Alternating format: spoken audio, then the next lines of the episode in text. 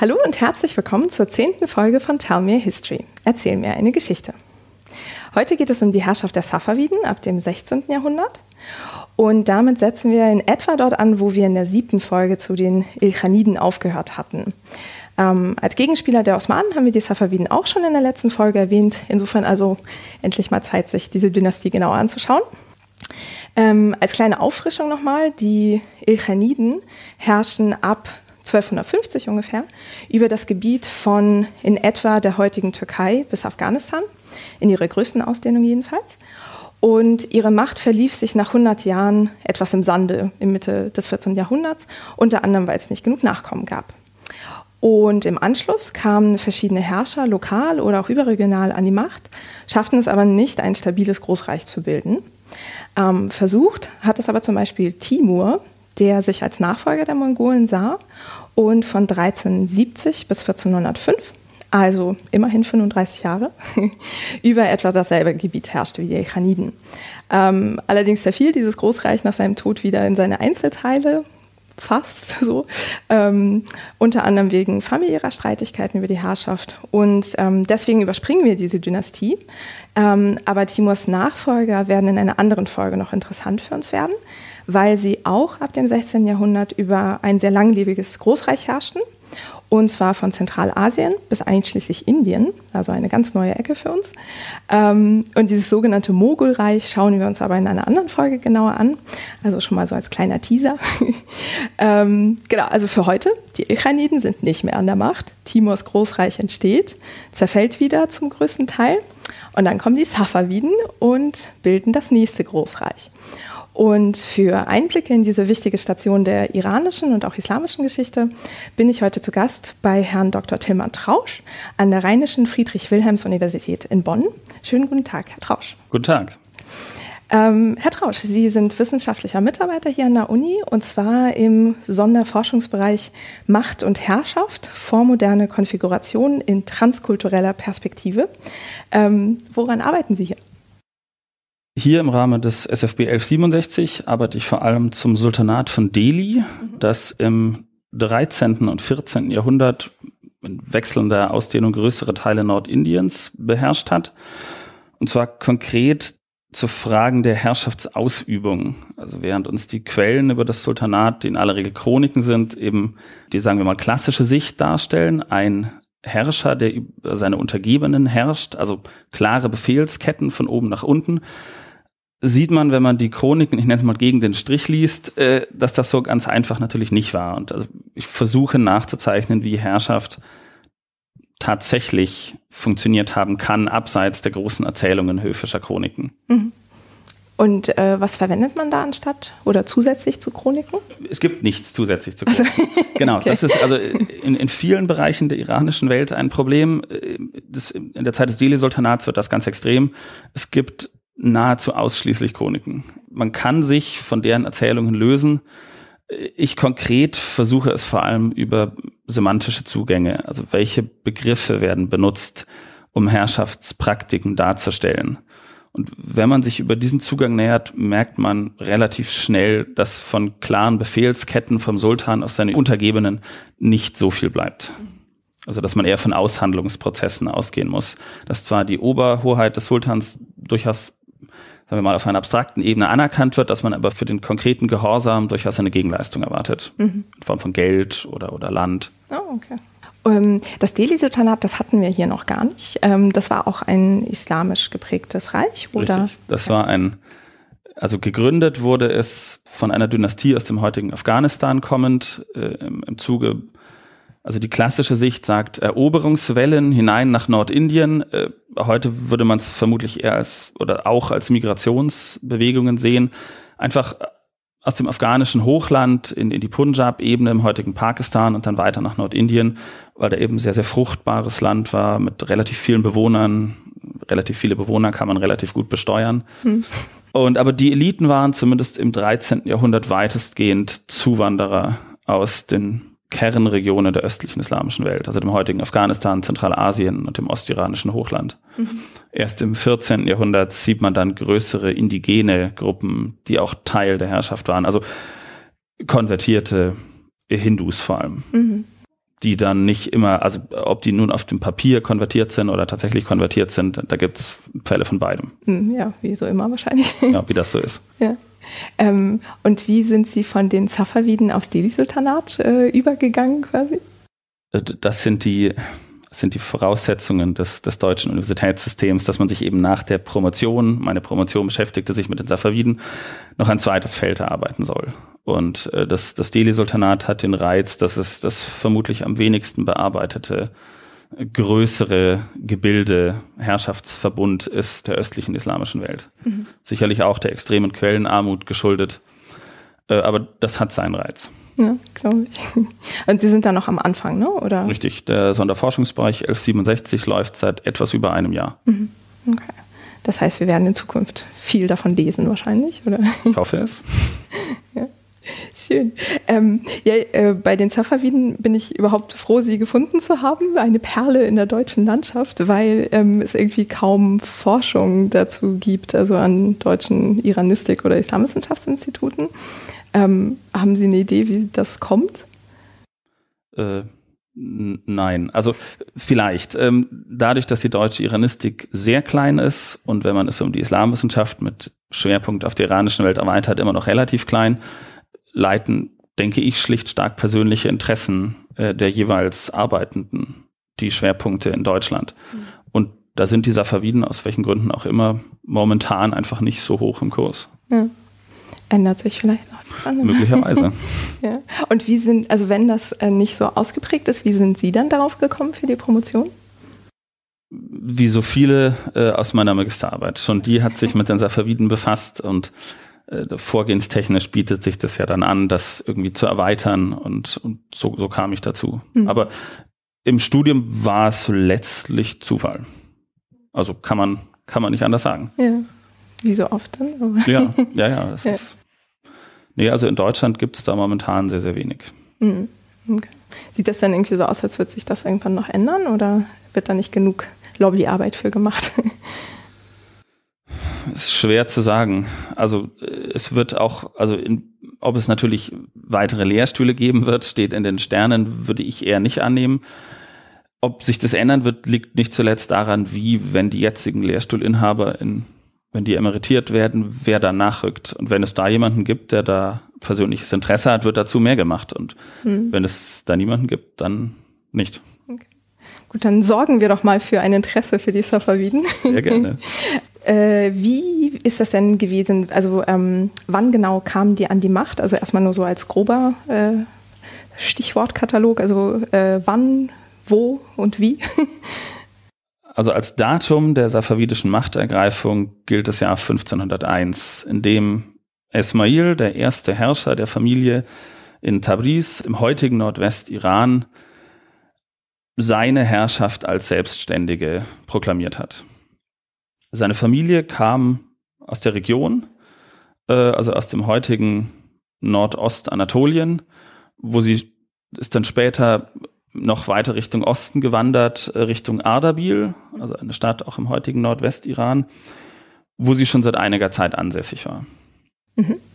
Äh, okay, das heißt, wir haben das wo? Wir haben wer und wie? Wie kam, also hatte der einfach Lust drauf oder gab es irgendwie einen Anlass? Der hatte erkennbar Lust drauf. Ähm, das hatten seine Vorfahren, konkret sein Vater und sein Großvater allerdings auch schon. Und die sind es nicht geworden. Ähm, die safavidische Familie war ursprünglich, das war ein Sufi-Orden. Also es gab die Safavir, also einen Sufi-Orden, geleitet von Sheikhs, die aus dieser Familie kamen. Die waren eben ansässig in Ardabil und hatten lange Zeit ja lediglich lokale Bedeutung. Also es, es gibt das Familienarchiv im Schrein von Ardabil. Da sieht man, dass schon Sheikh Safi, also der Ordensgründer, äh, lokalen Einfluss hatte, der sich dann vor allem unter seinem Sohn stark erweitert hat. Also in Form von Stiftungswesen. Mhm. Also das heißt wirtschaftlichen Einfluss in der Region. Überregional waren sie kaum bekannt. Sie werden in einer Quelle aus der Ilchanidenzeit erwähnt. Allerdings in einem Satz. Okay. Also überregionale Bedeutung gab es nicht. Dieser Chronist wusste, dass es diese Leute gibt, aber größere Erwähnung waren sie ihm nicht wert. Ähm, ihre Anhänger haben diese Leute vor allem gesucht und auch gefunden unter Turkmenenstämmen der Region, also Nomaden, die in aller Regel einen auch größeren kriegerischen Schwerpunkt hatten. Und die haben dann vor allem ab dem späteren 15. Jahrhundert ja letztlich das militärische Rückgrat des safavidischen Ordens gebildet. Mhm. Und mittels dieser Turkmenen, die in heute aller Regel als Kiselbash bekannt sind, also die Rotköpfe, mit Hilfe dieser Leute hat schon Esmails Großvater und dann auch Esmails Vater versucht, eine lokale Herrschaft zu gründen, die allerdings beide gescheitert sind. Mhm. Und er hat es dann letztlich geschafft. Okay. Ähm, ich glaube, Sufis, ich weiß nicht, ob wir das schon erwähnt haben, das ist so die mystische Richtung des ähm, Islams. War Richtig. das auch so im, im Iran? Richtig. Also okay. das war ein ursprünglich sunnitischer Sufi-Orden, der sich dann im Laufe ja, von, sagen wir mal, eineinhalb Jahrhunderten verändert hat. Da kamen sehr, sehr viel antisunnitische Töne rein. Mhm. Und spätestens Sheikh Junaid, also der Großvater von Ismail, gilt heute als Schiit. Mhm. Ähm, war das denn was Normales oder Gewöhnliches, dass ein mystischer Orden nach Kämpfern als Anhänger sucht? Nein, das war es, denke ich nicht. Also ich bin kein Experte für die westlich-islamische Welt, aber ich meine, im Libyen des 19. Jahrhunderts hätte es sowas nochmal gegeben, einen, einen Sufi-Orden, der später ein Reich oder einen Staat gründet. Ansonsten gibt es das nicht so häufig, nein. Hm, okay. Ich, ich glaube, das hat sich einfach angeboten. Also man sieht auch, wenn man die Quellen betrachtet, einen gewissen Bruch zwischen Sheikh Junaid, also Ismails Großvater, und dessen Vater, also der vor ihm herrschte, äh, wird heute gemeinhin eben so interpretiert, dass Junaid der Erste war, der auch willens war, dieses militärische Potenzial dieser Kiselbash-Stämme zu nutzen. Mhm. Ähm, und ach so genau, Rotköpfe, rot, weil das ihre Hautfarbe war? Oder? Nein, ähm, die Quellen berichten von einem Kopfschmuck, einem roten Hut ähm, mit zwölf so, so kleineren Kugeln dran, die also die zwölf Imame ja, repräsentieren sollen als, als schiitisches Zeichen. Danach sind die als Kiselbash benannt. Ah, ja. Es gibt einen Artikel von Shahzad Bashir von vor einigen Jahren, der da mal genauer nachforscht, wo in den zeitgenössischen Quellen dieser Begriff Kiselbash wirklich vorkommt. Aber in der heutigen Literatur werden sie in aller Regel so genannt. Mhm. Okay. Und mit deren Hilfe ist dann Ismail an die Macht gekommen und hat welches Gebiet dann beherrscht? Ungefähr? Also ausgehend von dem heutigen Westiran um Tabriz hatte zuerst Eroberungszüge nach, also ins zentrale iranische Hochland unternommen, also in die Gegend von Esfahan, mhm. später dann auch ins ostanatolische Hochland und ganz später dann auch nach Osten, also nach Khorasan mit Herat und weiter nach bis ins heutige Afghanistan mhm. und Zentralasien, gerade in letzterem allerdings nicht wirklich erfolgreich, vor allem unter seinen Nachfolgern. Mhm. Okay. Also auch wieder ungefähr genauso groß wie bei Timur und den Ilkhanen? Nein, bei weitem nicht so groß. Also die Ilkhane, die reichten ja bis nach Anatolien hinein, auch Timur wurde, hat ja die Osmanen weit im Westen geschlagen, so weit ging es nie hinein. Also es ging ja ins heutige Ostanatolien, gerade die Region um den Warnsee, ein großer See in der heutigen Osttürkei. Äh, das war im 16. Jahrhundert oder zumindest in den ersten Jahrzehnten des 16. Jahrhunderts safavidisches Gebiet. Mhm. Und im Osten ging es vor allem bis, bis Herat, also ins heutige Westafghanistan. Ah ja, okay. Ja, okay, das heißt, wir wissen schon mal, wo sie ungefähr waren. Und ähm, gab es denn irgendwie ein ähm, eine Idee, warum dieses Großreich gegründet wurde? Oder ging es halt wirklich einfach nur um, ich will jetzt auch mal an der Macht sein? Oder gab es irgendwie eine, weiß nicht, eine Botschaft oder so, wie man ein neues Reich äh, prägen wollte? Also vor allem Esmail, der dann spätere aus der Rückschau Reichsgründer war, geprägt von einem starken religiösen Sendungsbewusstsein. Also er war überzeugt davon, zumindest soweit man das nach den Quellen sagen kann, etwas Besonderes zu sein.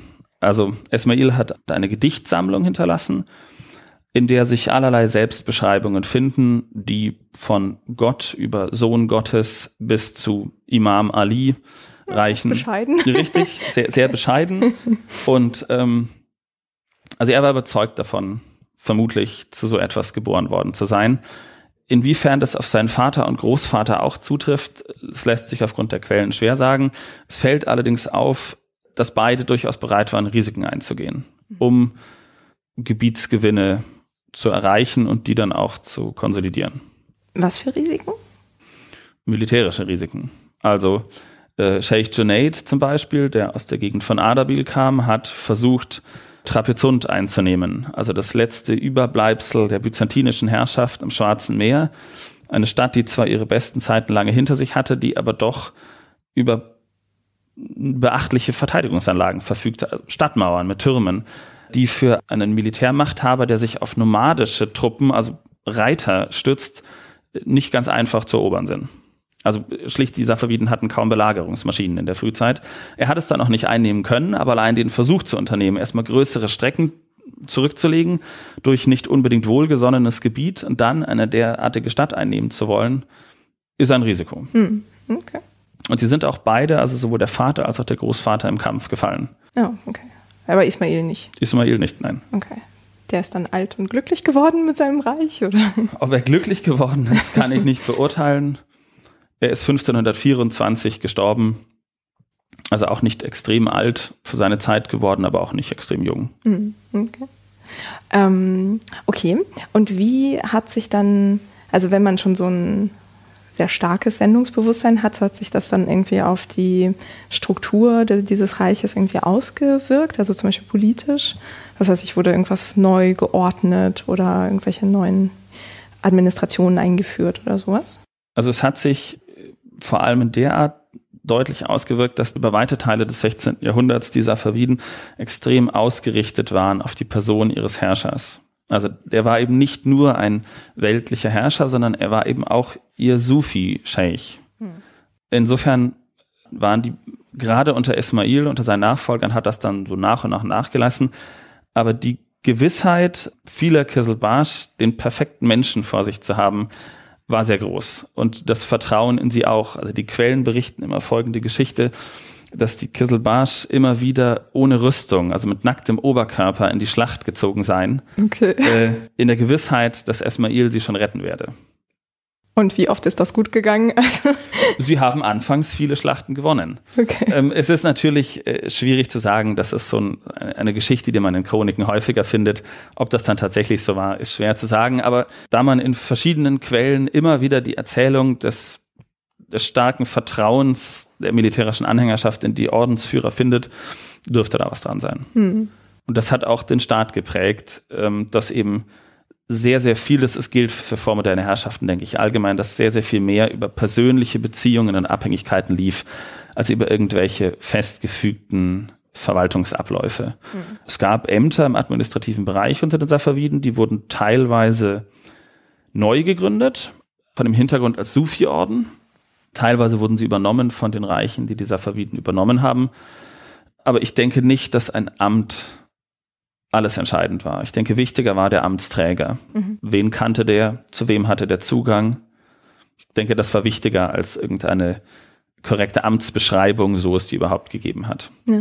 Also zumindest die Versuche, gerade im 16. Jahrhundert heutiger Forschung, ähm, Ämterbeschreibungen zu definieren, sind nicht alle erfolgreich verlaufen. Und ich vermute, das liegt schlicht daran, dass es die damals nur bedingt gab. Mhm. Also wenn man jemanden hatte, der bestimmte Verwaltungstätigkeiten gut ausführen konnte, dann hat der das gemacht.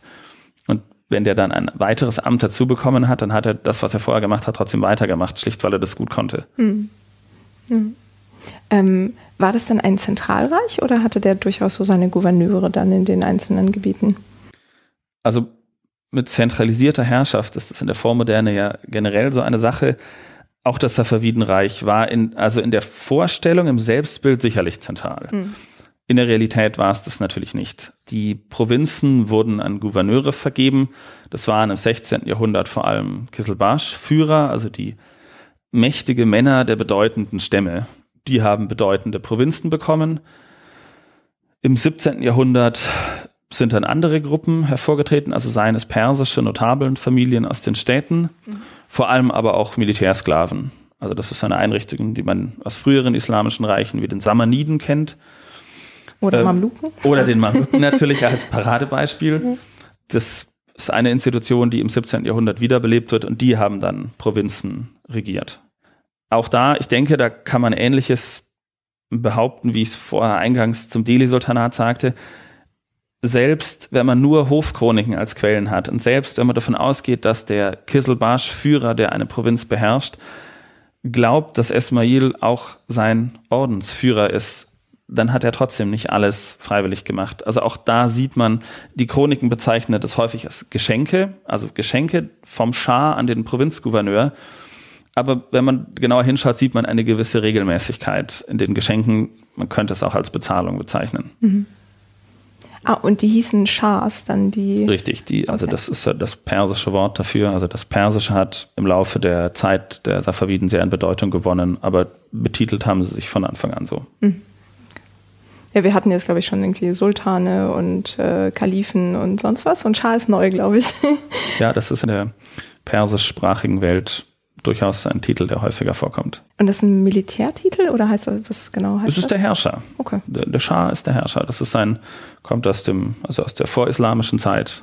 Und die Safaviden haben den durchgehend benutzt. Man findet in den Quellen gelegentlich Sultan, mhm. ist allerdings eher in der Form eines Ehrentitels, also wenn einfach der Herrscher angesprochen wird, ist es entweder der Eigenname oder einer seiner Ehrentitel oder der Schah. Mhm. Und wie verhielt es sich mit dem, ach so genau, oh, Hauptstadt, gab es eine Hauptstadt? ähm, es gab eine Hauptstadt, es gab genau genommen sogar drei. Oh, okay. Die Frage ist nur, wie bedeutend die Idee einer Hauptstadt damals war. Als erste Hauptstadt der Safaviden gilt Tabriz. Die ist 1501, hat Esmail da seine Herrschaft als selbstständig proklamiert. Deswegen gilt das als erste Hauptstadt der Safaviden. 1548 ist die Hauptstadt dann umgezogen nach Raswin. Und 1590 ist sie dann abermals umgezogen nach Esfahan. Gerade im 16. Jahrhundert denke ich, dass die Idee einer Hauptstadt nicht allzu beherrschend war im Denken der safavidischen Eliten. Das waren Nomaden. Mhm. Die Kisselbasch waren Nomaden, darauf stützte sich die safavidische Herrschaft.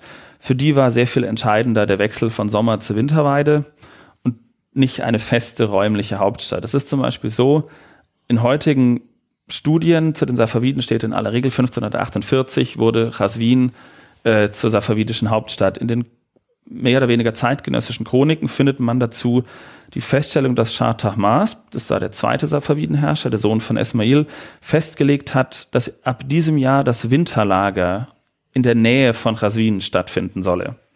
Das heißt, man sieht, das Denken dieser Leute war von Sommer- und Winterlager geprägt, nicht von festen Hauptstädten. Das ändert sich im 17. Jahrhundert, also Esfahan war dann deutlich eher das, was wir uns unter einer Hauptstadt vorstellen. Es gibt auch in den in, in Tabriz und Raswin natürlich Palastanlagen, aber in aller Regel finden sich die Herrscher in den Heerlagern wieder, die in der Umgebung dieser Städte. Also die Winterlager waren in der Umgebung der großen Städte, die Sommerlager auf den in aller Regel höher gelegenen Sommerweiden. Mhm. Und was war dann trotzdem der Grund für die Umzüge dann dieser Städte oder die Bedeutungswandel? Also der Grund für die Umzüge, der war in aller Regel militärischer Art oder machtpolitischer Art. Der Umzug nach Chaswin wird zum einen damit begründet, dass Tabriz sehr, sehr nahe an einem Grenzgebiet zu den Osmanen lag.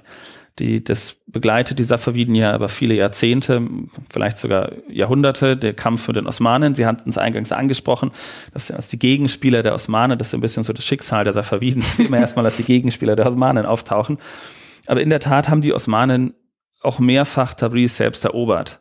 Zwar nur kurz, sie haben sich dann nie halten können oder wollen, aber das macht natürlich keinen guten Eindruck, wenn man die eigene Hauptstadt nicht halten kann. Insofern wird als einer Grund angenommen, dass sie nach Raswin umgezogen sind. Der zweite ist, dass die Kiselbarsch im Laufe des 16. Jahrhunderts und vor allem dann im frühen 17. stark an Bedeutung verloren haben, bis hin zu ihrer gezielten Entmachtung. Und als Turkmenen hatten sie eben ihre Weidegründe in Aserbaidschan, das heißt in der Gegend um Tabriz. Das heißt, der Umzug nach Chaswin symbolisiert auch so ein bisschen, also man zieht sich zurück, die Herrscher ziehen sich zurück aus den Weidegründen und damit auch aus ihrem Machtbereich. Und der Umzug nach Esfahan setzt es in einer gewissen Weise fort. Also Esfahan im, im Zentraliran, da gab es nicht so viele Kisselbarsch. Es war eine, eine Stadt, die schon früher unter den Seldschuken einen Einfluss hatte. Man, man knüpfte also an etwas an. Und das da entwickelt sich dann das, was man wohl am ehesten als, als richtige Hauptstadt bezeichnen kann, also mit großen Palastanlagen, mit repräsentativen Plätzen. obwohl selbst da die Herrscher nicht unbedingt im Palast anzutreffen waren. Also auch da, die, auch als die Kisselbarsch selbst keine Rolle mehr gespielt haben, haben sich viele Herrscher dann doch eher im, in Zeltlagern in der Gegend aufgehalten. Mhm. Oder in den Palastgärten. Die wahrscheinlich auch sehr schön waren, oder? Die auch sehr schön waren und bis heute schön sind. Mhm. Gab es denn einen Grund dafür? Also waren die Kisselbasch irgendwie zu mächtig geworden und man wollte sich deswegen von denen distanzieren oder gab es irgendwie einen anderen Grund? Also mächtig waren sie von Anfang an, gerade, vielleicht sollte man sagen, gerade am Anfang waren sie mächtig, sie waren das Rückgrat der Armee. Was diese Leute gebunden hat an dieser favidische Familie, war eben ihr Glaube an die Ordensmeister. Und je weniger dieser Faviden selbst als unfehlbare Persönlichkeiten erschienen, nicht zuletzt aufgrund vieler militärischer Niederlagen gegen die Osmanen, desto mehr hat dieses Band nachgelassen. Und dann wiederum hat sich gezeigt, dass Nomadenstämme nicht einfach zu kontrollieren sind. Diese Erfahrung haben ganz viele vormoderne Herrscher machen müssen. Und das haben auch die Safaviden feststellen müssen. Und dann hat man eben versucht, gerade unter Shah Abbas, der gemeinhin als der Große bezeichnet wird und als neben Esmail bedeutendster Herrscher der Safaviden gilt, der hat dann die Entmachtung dieser Stämme organisiert betrieben. Hm. So Mitte des 16. Jahrhunderts? Oder wann war nee, das? der hat, der ist im letzten Jahrzehnt äh, des 16. Jahrhunderts und dann in den ersten Jahrzehnten des 17. 1629 ist er gestorben. Mhm. Der hat das also ganz gezielt betrieben, diese Stämme zu entmachten und ähm, in der Armee zu ersetzen. Durch wen? Vor allem eben durch die Institution der Militärsklaven, die im safavidischen Fall stark von Georgiern dominiert waren. Also georgische Kriegsgefangene, die in den Iran gebracht wurden und da dann das Rückgrat der neuen safavidischen Armee im 17. Jahrhundert bilden sollten, eben mit der Idee, dass die als offiziell unfreie dem Schah direkt verbunden sind und nicht so sehr wie die Krieger der Kisselbarsch, die vor allem ihrem Stamm verbunden waren. Mhm. Ja. Und äh, das waren dann auch Reitervölker oder wie war dann die Armee danach aufgestellt, wenn man die Nomaden nicht mehr so präsent hat? Es hat sich tatsächlich geändert. Also am augenscheinlichsten ist wohl eine stärkere Hinwendung zu Feuerwaffen. Mhm. Also das war einer der Hauptgründe, warum die Safaviden äh, immer wieder Niederlagen einstecken mussten gegen die Osmanen, dass die Osmanen schon im früheren 16. Jahrhundert äh, in größerem Umfang Feuerwaffen eingesetzt haben, was die Safaviden nicht gemacht haben. Und das ist dann im 17. Jahrhundert verstärkt betrieben worden. Also auch die frühen Safaviden kannten Feuerwaffen. Mhm. Die wussten, was das ist, die wussten, wie das funktioniert. Die hatten auch welche, vereinzelt zumindest, aber sie haben sie nicht eingesetzt. Weil sie nicht wussten, wie, oder? das hat, hat mehrere Gründe. Also zum einen ist es so, dass das Transportwesen gerade in dieser Region nicht ganz einfach ist. Es gibt es ist eine bergige Region, es gibt wenige Straßen. Da kann man gerade schwere Kanonen nicht ohne Probleme transportieren. Zum anderen ist es aber schlicht in der Lebensrealität von Nomaden, die Satz, also von turkmenischen Nomaden, spielten die keine Rolle. Gekämpft wurde zu Pferde und die, und die Kavallerie benutzt weniger Schusswaffen als Infanterie. Und das hat man eben später versucht zu ändern mit diesen georgischen Einheiten. Natürlich gab es auch da Kavallerie, aber das war also stärker Infanterie betont und dann eben mit dem Versuch, das auch mit Artillerieunterstützung zu betreiben. Hm. Ja, es wird ja auch oft von den Osmanen und den Safaviden, glaube ich, als diese Gunpowder Empires gesprochen. Ist, Richtig, die ist drei, da was dran, oder? Die drei Gunpowder Empires, die Osmanen, die Safaviden und die Mogulen, da ist sicherlich was dran, ja. Aber für die Safaviden eben doch später als für die Osmanen. Hm. Also sie haben dann versucht, so ein bisschen nachzuziehen, um sich auch besser verteidigen zu können, oder?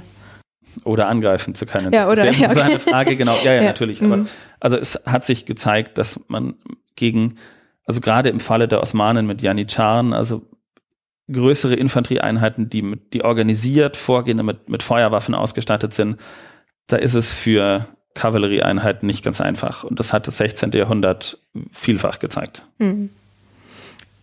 Hatten denn jetzt bis auf diesen Konflikt mit den Osmanen ähm, die Safaviden dann irgendwie versucht, noch weitere Bereiche einzunehmen? Also, was weiß ich, dann in Indien oder Zentralasien weiter? Nicht unbedingt, nein. Also die größte Ausdehnung hat das Safavidenreich tatsächlich relativ früh. In der späteren Zeit sind es vor allem Konsolidierungsversuche. Also das soll nicht heißen, dass man nicht auf lokaler Ebene versucht hat, sich noch ein bisschen auszudehnen, aber im Wesentlichen ist man über den Bereich nicht hinausgekommen. Vielleicht mit einer kleinen Ausnahme im heutigen Afghanistan, wo es immer wieder, also gerade um die Region Kandahar, doch noch Eroberungen möglich waren, über die man sich dann über viele Jahrzehnte mit den Mogulen gestritten hat. Und auch Kandahar wechselt mehrfach den Besitzer mhm. zwischen den Mogulen und den Safaviden. Ja. In, in Zentralasien hat sich das relativ schnell eingependelt. Das sieht man in der späteren Zeit eher Versuche der Usbeken, Gebietsgewinne in safavidisch kontrolliertem Gebiet im heutigen Ostiran zu machen. Hm. Wie war das denn, wenn ich das jetzt richtig, Sie sagten, Sie kamen aus der anatolischen Gegend eigentlich ursprünglich? Viele der Kiselbasch-Stämme kamen daher. Aber gleichzeitig hatten Sie einen persischen Titel als Schah, das heißt, Persisch war so die Hauptsprache oder gab es das auch nicht wie eine dominante Hauptstadt? Doch, doch. Also die, die Lingua Franca im höfischen Bereich in, im Safavidenreich war sicherlich das Persische. Ähm, das heißt aber nicht, dass es die Sprache der Eliten war. Mhm. Die Sprache der Eliten war Aseri, also eine Turksprache. Aber sie haben von Anfang an im Bereich der höfischen Kultur stark das Persische gefördert. Stärker noch als viele andere Reiche der Region, was unter anderem sogar dazu führt, dass ab dem späteren 16. und vor allem dem 17. Jahrhundert theologische Debatten auf Persisch geführt wurden, was ansonsten in der islamischen Welt eher unüblich ist, da Arabisch die Sprache der Religion ist. Mhm. Auch Münzen zum Beispiel sind in späterer Zeit auf Persisch gewesen, was auch in vielen anderen Reichen, auch da, wo die Sprache des Hofes Persisch war, nicht üblich war, sondern eben auch Arabisch. Mhm. Als interessanter Nebeneffekt, es führt dazu, also als großer Gegenspieler des Gründers der Safaviden, Shah Ismail, gilt immer der osmanische Sultan Selim. Mhm. Wobei Selim für die Türken steht und Ismail für die Perser. Die Chroniken, die unter Selim geschrieben wurden, sind nicht selten auf Osmanisch, aber auch Persisch, aber beide haben eine Gedichtsammlung hinterlassen. Und die von Ismail ist auf Asuri, also auf Türkisch geschrieben, während die von Selim ist auf Persisch geschrieben, wie sich das für einen osmanischen Sultan gehört hat. Klar. Also gerade in dieser Region kennt der Versuch, Türkisch und, und Persisch voneinander zu trennen, enge Grenzen. Also es, wenn man versucht, also häufig gerade im in Deutschland ist der Diskurs häufig, der waren die Safaviden nun Türken oder Perser, da wird man nicht sehr weit kommen, denke ich.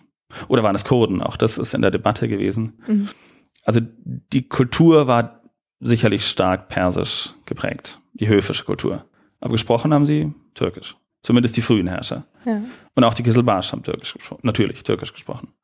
Aber so Dekrete oder so, die verordnet wurden, das war dann schon auf Persisch? Das oder? ist auf Persisch gemacht okay. worden, ja. Hm. Und das heißt, Arabisch hatte dann so gar keinen irgendwie Raum mehr, oder? Wenig. Also in der Frühzeit gibt es natürlich gerade im theologischen Bereich arabische Texte, aber in der späteren Zeit gibt es natürlich immer noch äh, gerade hat man im 16. Jahrhundert, als man dann versucht hat, also Shah Ismail hat 1501 den, die Schia oder das, was er darunter verstand, äh, zur Staatsreligion erklärt, wobei auch Staatsreligion natürlich ein sehr neuzeitlicher Begriff ist. Aber das heißt natürlich nicht, dass plötzlich überall Schiiten waren, wo vorher Sunniten gewesen sind. Das heißt, man hat dann ab dem, ja, ab dem ersten Drittel des 16. Jahrhunderts versucht, die Bevölkerung zum Übertritt zu bewegen, zu begeistern, zu zwingen, irgendwas dazwischen und hat angefangen, schiitische Gelehrte aus dem Libanon in das Safavidenreich zu holen. Da gibt es schon seit Jahrzehnten eine lebhafte Debatte in der Forschung, wie viele das denn nun waren. Es gab sie auf jeden Fall und die haben dann eben versucht, den schiitischen Islam im Safavidenreich zu verbreiten. Die haben natürlich vorwiegend auf Arabisch geschrieben. Mhm. Aber eben im 16. Jahrhundert, im 17. Jahrhundert finden sich dann auch sehr, sehr viele theologische Debatten auf Persisch. Mhm. Okay. Und Libanon war zu der Zeit osmanisch, oder? Der Libanon war eine osmanische Provinz mit, aber ja bis heute einer bedeutenden schiitischen Minderheit.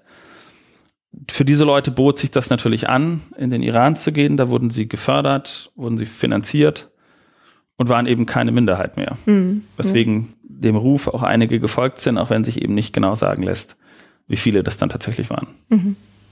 mhm. Hatte denn diese Staatspolitik in Anführungs, äh, äh, Staatsreligion in Anführungszeichen, ähm, äh, Auswirkungen auf die Ausübung anderer Religionen? Also ich glaube, wir hatten das bei den Osmanen, ähm, dass es irgendwie eine Zeit gab, wo es halt tatsächlich irgendwie Verfolgungen von Schiiten tatsächlich gab, als das Sunnitische so stark ähm, in den Vordergrund rückte. War das ähnlich bei den Safaviden oder hat man nur ein bisschen versucht, die Leute dahin zu äh, bringen, aber ohne zu viel Zwang?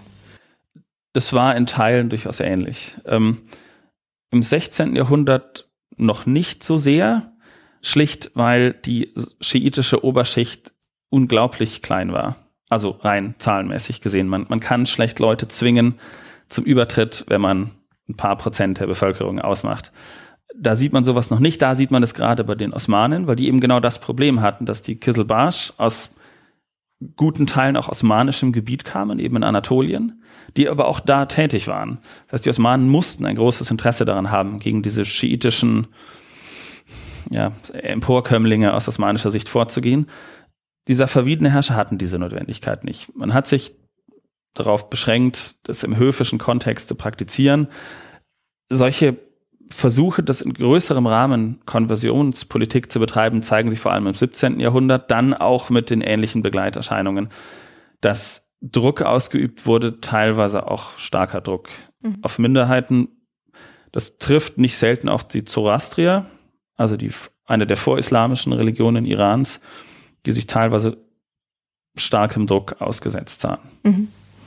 Wie kam das dazu? Wissen Sie das? Also woher dann auf einmal dieser Druck in, im 17. Jahrhundert? Also es kam vor allem daher, dass dieser verwiedene Herrscher dieser Zeit, als man gemerkt hat, dass der Sufi-Hintergrund des Ordens als alleinige Bindekraft nicht mehr genügt, hat man stärker versucht, einen kanonischen Islam zu leben und dann auch zu propagieren, also kanonisch-schiitischen Islam. Und wenn nicht mehr wie im 16. Jahrhundert irgendeine Form von Volksfrömmigkeit und vor allem militärische Erfolge die Zukunft sichern, dann tut das häufig eine propagierte Religion und das führt vermutlich zwangsläufig dazu, dass es einem schwerer fällt, andere Glaubensrichtungen zu tolerieren. Mhm. Bezog sich denn das dann sozusagen nur auf Sunniten oder, also Sie sagten ja Zoroastrier, aber was mit den Christen und Juden? Waren die dann auch davon betroffen oder nicht so? Nicht so stark, nee. Also im Iran sind Christen ja vor allem armenische Christen, die für die Safaviden aus wirtschaftlichen Erwägungen heraus sehr bedeutend waren, schlicht weil sie sehr, sehr große Netzwerke gebildet hatten. Also gerade natürlich ins Osmanische Reich, aber auch nach Russland, später sogar bis nach Europa. Das heißt, die safavidischen Herrscher haben von den Armeniern profitiert, finanziell, äh, und haben deswegen auf allzu großen Druck verzichtet. Den gibt es im 17. Jahrhundert immer wieder natürlich auch aber nicht, nicht übermäßig. Also sicherlich nicht mehr als auf andere Gruppen. Mhm. Ähnlich ist es bei Juden, die also gerade in den Quellen nicht übermäßig prominent erwähnt sind. Okay, also tendenziell dann auf die Sunniten und Zoroastrier? Also auf die Sunniten schlicht, weil das halt einfach die meisten waren. Ach so, ja. Also wenn man, wenn man, wenn man versucht, die Bevölkerung zu konvertieren oder dazu anzuregen und 90 Prozent sind Sunniten, dann liegt das vermutlich nahe, dass man auf die trifft. Ja, haben Sie recht. es, es gab nochmal den, ja, auch das ist strittig, den Versuch, das Rad zurückzudrehen unter Ismail II. Das war der dritte Safaviden-Herrscher, sehr kurze und sehr blutige Regierungszeit gegen Ende des 16. Jahrhunderts, dem äh, sunnitische Vorlieben nachgesagt werden. Aber letztlich äh, war die Entwicklung da vermutlich schon nicht mehr aufzuhalten und man schätzt so vorsichtig, dass so im letzten Drittel, vielleicht ab der Hälfte, letztes Drittel des 17. Jahrhunderts dann die Mehrheit der im Safavidenreich lebenden Menschen sich zum schiitischen Islam bekannt haben. Ein osmanischer Gesandter aus, dem, aus den 1730er Jahren, also als die Safaviden schon nicht mehr herrschten, berichtet immer noch, dass etwa 30 Prozent der dort lebenden Menschen Sunniten sind. Mhm. Also nur weil die Safaviden 1501 übernommen haben und, und die Schia ausgerufen haben, heißt das nicht, dass danach auf einmal alles Schiiten waren. Hm, ja, so flächendeckend alles weg. Genau, also in dieser Richtung dürfte sich zwischen 1500 und 1502 nicht allzu viel getan haben. Ja, stimmt. Bis wann haben denn die Safaviden geherrscht? Wenn Sie gerade sagten, 1730 waren sie nicht mehr? Als offizielles Ende gilt 1722, mhm. als Esfahan durch eine Stammesföderation aus dem heutigen Afghanistan erobert wurde und der letzte Safaviden-Herrscher dem Führer dieser Föderation den Schah-Titel angetragen hat. Es gibt noch einige Nachfolger dieses letzten, die teilweise sich selbst so genannt haben, aber die letztlich nur noch Marionetten waren, der Nachfolge, die also in deren Namen Macht ausgeübt haben. Also ich denke mit 1722 liegt man nicht falsch. Hm, okay, also so ein bisschen über 200 Jahre. Genau. Mhm. Was für die Region eine nicht schlechte Zeitspanne ist. Also die Timuriden, Sie hatten es angesprochen, haben wesentlich kürzer geherrscht. Ja. Und die Chaniden waren ja auch nur so 100 Jahre ungefähr. Richtig. Also dafür, dass im 17. Jahrhundert, weiß Gott, nicht alles rund gelaufen ist, haben sie es lange ausgehalten. Mhm. Ja. Ähm, wenn Sie schon angesprochen haben mit den armenischen Christen und deren Wirtschaftsbeziehungen, wie war das denn generell im Safavidenreich? Ähm, so wirtschaftlich gab es irgendwie so einen Zweig, der irgendwie wichtig war oder wie kann man sich das so vorstellen? Also über die Wirtschaft unter den Safaviden ist nicht allzu viel bekannt, schlicht weil es nicht wahnsinnig viele Quellen gibt. Ähm, bedeutend war sicherlich immer der Handel. Vor allem deswegen, weil das Safavidenreich zwischen zwei mächtigen Handelspartnern, nenne ich es mal, lag, die Osmanen im Westen und Indien im Osten. Und hinter den Osmanen natürlich noch Europa, wo große Mengen an Gütern hergestellt wurden, aber auch nachgefragt wurden. Also beispielsweise Stoffe aus Indien, die im Osmanischen Reich mitunter gefragt waren, die mussten eben lange Zeit durch Persien gehandelt werden. Und daran hat der safavidische Herrscher verdient, in Form von Zöllen am bedeutendsten, sagen wir mal, eigener Industrieproduktion war der Seidenhandel. Mhm. Also in den Regionen südlich des Kaspischen Meeres wurde Seide produziert und der wurde über längere Zeitraum auch mit einer Art Monopol seitens des Herrschers gehandelt ins Osmanische Reich und weiter nach Europa. Und damit wurden Einkünfte erzielt. Das große Problem der Safaviden war, dass es wenige Minen, also wenige Vorkommen von Gold und Silber konkret. Gab es wenige Minen im Safavidenreich und da, wo es sie gab, gab es wiederum andere Dinge nicht, die man braucht, um die Sachen zu fördern. Also gute Anbindung an Verkehrswege oder vor allem schiffbare Flüsse gibt es sehr wenige oder Wasser zum Auswaschen. Insofern mussten die Safaviden die Rohmaterialien für ihr Münzsystem importieren, mhm. was die Wirtschaft natürlich anfällig gemacht hat mhm. und was ihre Nachbarn natürlich wussten und entsprechend zu nutzen versucht haben. Von wo haben die das denn importiert? Weiß man das ungefähr? Ja, viel aus dem Osmanischen Reich. Ah, okay. Äh, das macht sich bemerkbar, als im 16. Jahrhundert in Europa auf einmal Silber sehr billig wird, weil aus der neuen Welt unvorstellbare Mengen an Silber nach Spanien gebracht werden. Und das hat sich bis weiter in den Osten ausgewirkt und das merkt man auch im Safavidenreich. Und da der Fernhandel, den die safavidischen Herrscher betrieben haben, weitgehend über Silbermünzen gelaufen ist, macht sich das bemerkbar, dass Silber im Westen auf einmal nichts mehr wert war oder sehr viel weniger wert war als zuvor. Mhm. Ansonsten ist die safavidische Wirtschaft natürlich, wie, wie viele Wirtschaften dieser Zeit, stark landwirtschaftlich geprägt. Also man schätzt, dass etwa 85 Prozent auf dem Land gelebt haben, dann von Landwirtschaft. Die Landwirtschaft in der Umgebung der größeren Städte, die war natürlich ausgerichtet auf die Bedürfnisse dieser Städte und ihrer Bewohner und vor allem dann in Esfahan natürlich des Hofes. Aber ansonsten ist da viel klassische Landwirtschaft im dörflichen Rahmen betrieben worden, die auch nie eingebunden waren in irgendwelche größeren Handelsnetzwerke. Also die, die Zentrale in Esfahan hat versucht, sich da weitestgehend rauszuhalten und hat sich im Gegenzug aber auch nicht eingebracht. Hm. Und äh, also und Landwirtschaft ist dann so Ackerbau und Viehzucht oder? Genau, also hm. das ein weiteres Problem des, des Iran, gerade des iranischen Hochlandes, ist ja, dass fruchtbarer Boden rar ist. Hm. Also Landwirtschaft ist schwierig. Es gibt Zonen, wo man das machen kann, also vor allem natürlich an der Küste des Kaspischen Meeres, aber auch an den Rändern der großen Gebirge. Aber Bewässerung war ein Dauerproblem. Also der klassische Regenfeldbau ist in nur sehr, sehr wenigen Regionen möglich. Ansonsten ist es über sogenannte Kanate gemacht worden, also eine Art Aquädukt, aber eben unterirdisch, wo man auch über größere Entfernungen Wasser transportieren kann, um Bewässerungsfeldbau zu betreiben.